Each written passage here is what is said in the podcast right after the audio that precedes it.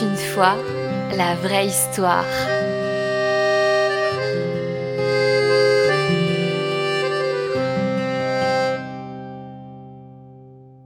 Au sommet de la falaise haute et ardue, en avant de la forêt qui arrivait jusqu'au bord de la mer, s'élevait un chêne antique et séculaire. Il avait justement atteint 365 ans. On ne l'aurait jamais cru en voyant son apparence robuste. Souvent, par les beaux jours d'été, les éphémères venaient s'ébattre et tourbillonner gaiement autour de sa couronne.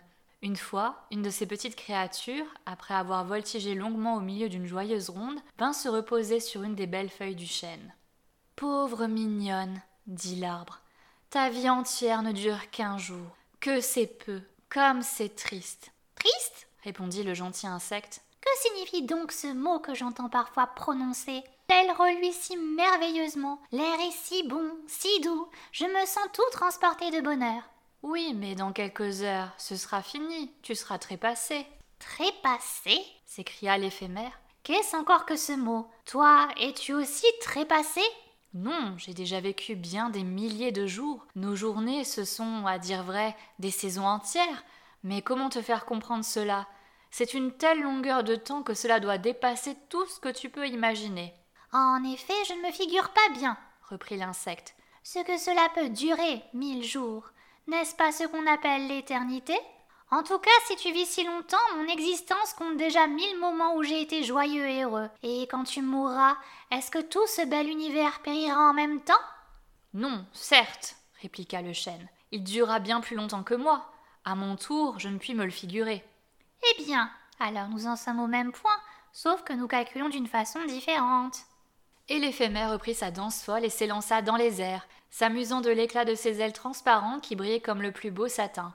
Il respirait à plein poumon l'air embaumé par les senteurs de l'églantier, des chèvrefeuilles, du sureau, de la menthe et par l'odeur du foin coupé.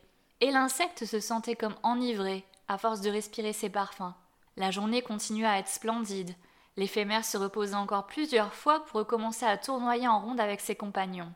Le soleil commença à baisser, et l'insecte se sentit un peu fatigué de toute cette gaieté. Ses ailes faiblissaient, et tout lentement il glissa le long du chêne jusque sur le doux gazon. Il vint à choir sur la feuille d'une pâquerette et souleva encore une fois sa petite tête pour embrasser d'un regard la campagne riante et la mer bleue. Puis ses yeux se fermèrent. Un doux sommeil s'empara de lui. C'était la mort. Le lendemain, le chêne vit renaître d'autres éphémères. Il s'entretint avec eux aussi, et il les vit de même danser, folâtrer joyeusement, et s'endormir paisiblement en pleine félicité. Ce spectacle se répéta souvent, mais l'arme ne le comprenait pas bien. Il avait cependant le temps de réfléchir. Car si, chez nous autres hommes, nos pensées sont interrompues tous les jours par le sommeil, le chêne, lui, ne dort qu'en hiver. Pendant les autres saisons, il veille sans cesse. Le temps approchait où il allait se reposer. L'automne était déjà à sa fin. Déjà, les taupes commençaient leur sabbat. Les autres arbres étaient déjà dépouillés, et le chêne aussi perdait tous les jours de ses feuilles. Dors, Dors, chantaient les vents autour de lui. Nous allons te bercer gentiment, puis te secouer si fort que tes branches en craqueront d'aise. Dors bien, dors, c'est ta 365e nuit. En réalité, comparé à nous, tu n'es qu'un enfant au berceau. Dors, dors bien, les nuages vont semer de la neige, ce sera une belle et chaude couverture pour tes racines. Et le chêne perdit toutes ses feuilles, et en effet il s'endormit pour tout le long l'hiver, et il eut bien des rêves où sa vie passée lui revint en souvenir. Il se rappela comment il était sorti d'un gland, comment, étant encore un tout petit mince arbuste, il avait failli être dévoré par une chèvre. Puis il avait grandi à merveille. Plusieurs fois, les gardes de la forêt l'avaient admiré et avaient pensé à le faire abattre pour en tirer des mâts, des poutres, des planches solides. Il était cependant arrivé à son quatrième siècle, et aujourd'hui Personne ne songeait plus à le faire couper. Il était devenu l'ornement de la forêt. Sa superbe couronne dépassait tous les autres arbres, et de loin on l'apercevait de la mer, et il servait de point de repère aux marins. Au printemps, dans ses hautes branches, les ramiers bâtissaient leur nid.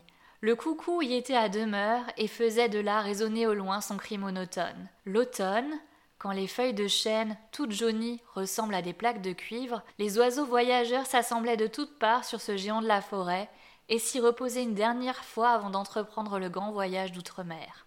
Maintenant donc l'hiver était venu. Après avoir longtemps résisté aux aquilons, les feuilles de chêne étaient presque toutes tombées. Les corbeaux, les corneilles venaient se percher sur ces branches et taillaient des bavettes sur la dureté des temps, sur la famine prochaine qui s'annonçait pour eux. Survint la veille du saint jour de Noël, et ce fut alors que le vieux chêne rêva le plus beau rêve de sa vie. Il avait le sentiment de la fête qui se préparait partout sur la terre, là où il y a des chrétiens. Il sentait les vibrations des cloches qui sonnaient de toutes parts, mais il se croyait en été par une splendide journée. Et voici ce qui lui apparut. Sa haute et vaste couronne était fraîche et verte. Les rayons de soleil y jouaient à travers les branches et le feuillage et projetaient des reflets dorés. L'air était embaumé de senteurs vivifiantes, des papillons aux mille couleurs voltigeaient de toutes parts et jouaient à cache-cache, puis à qui volerait le plus haut. Des myriades d'éphémères donnaient une sarabande. Voilà qu'un brillant cortège s'avance. C'étaient les personnages que le vieux chêne avait vu tour à tour passer devant lui pendant la longue suite d'années qu'il avait vécues. En tête marchait une cavalcade, des pages, des chevaliers aux armures étincelantes qui revenaient de la croisade, des châtelains vêtus de brocart sur des palefrois caparaçonnés et tenant sur la main des faucons encapuchonnés, le corps de chasse retentit, la meute aboyait, le cerf fuyait. Puis arriva une troupe de reîtres et de lansquenets, aux vêtements bouffants et bariolés, armés de hallebardes et d'arquebuses. Ils dressèrent leurs tentes sous le vieux chêne, allumèrent le feu, et, au milieu d'une orgie, ils entonnèrent des chants de guerre et des refrains bachiques. Toute cette bande bruyante disparut, et l'on vit s'avancer en silence un jeune couple. Ils avaient des cheveux poudrés, et la dame était couverte de rubans aux couleurs tendres, et le monsieur tailla dans l'écorce du chêne les initiales de leurs deux noms, et ils écoutèrent avec ravissement les sons doux et étranges de la harpe éolienne qui était suspendue dans les branches de l'arbre. Et tout à coup le chêne éprouva comme si un nouveau et puissant courant de vie partant des extrémités de ses racines le traversait de part en part, montant jusqu'à sa cime, jusqu'au bout de ses plus hautes feuilles. Il lui semblait qu'il grandissait comme autrefois, que du sein de la terre il puisait une nouvelle vigueur, et en effet son tronc s'élançait, sa couronne s'étendait en dôme et montait toujours plus haute vers le ciel. Et plus le chêne s'élevait, plus il éprouvait de bonheur, et il ne désirait que monter encore au-delà, jusqu'au soleil, dont les rayons brillants le pénétraient d'une chaleur bienfaisante. Et sa couronne était déjà parvenue au-dessus des nuages qui, comme une troupe de grands cygnes blancs, flottaient sous le bleu firmament. C'était en plein jour, et cependant les étoiles devinrent visibles. Elles luisaient de leur plus bel éclat. Elles rappelaient au vieux chêne les yeux brillants des joyeux enfants qui, souvent, étaient venus s'ébattre autour de lui. Au spectacle de cette immensité, on était transporté de la félicité la plus pure. Mais le vieux chêne sentait qu'il lui manquait quelque chose. Il éprouvait l'ardent désir de voir les autres arbres de la forêt, les plantes, les fleurs, et jusqu'au moindre broussailles enlevées comme lui et mises en présence de toutes ces splendeurs. Oui, pour qu'il fût entièrement heureux, il lui fallait voir tous autour de lui, grands et petits, prenant part à sa félicité. Et ce sentiment agitait, faisait vibrer ses branches, ses moindres feuilles. Sa couronne s'inclina vers la terre, comme s'il avait voulu adresser un signal aux muguets et aux violettes cachées sous la mousse, aussi bien qu'aux autres chênes, ses compagnons. Il lui sembla apercevoir tout à coup un grand mouvement. Les cimes de la forêt se soulevaient, les arbres se mirent à pousser, à grandir jusqu'à percer les nues. Les ronces, les plantes, pour s'élever plus vite, quittaient terre avec leurs racines et accouraient au vol. Les plus vite arrivés, ce furent les bouleaux. Leurs troncs droits et blancs traversaient les airs comme des flèches, presque comme des éclairs. Et l'on vit arriver les joncs, les genêts, les fougères, et aussi les oiseaux qui, émerveillés du voyage, chantaient à tue-tête leurs plus beaux airs de fête. Les sauterelles juchées sur les brins d'herbe jouaient leur petite musique, accompagnées par les grillons, le susurrement des abeilles et le faux bourdon des hannetons. Tout ce joyeux concert faisait une délicieuse harmonie. Mais, dit le chêne, où est donc restée la petite fleur bleue qui borde le ruisseau?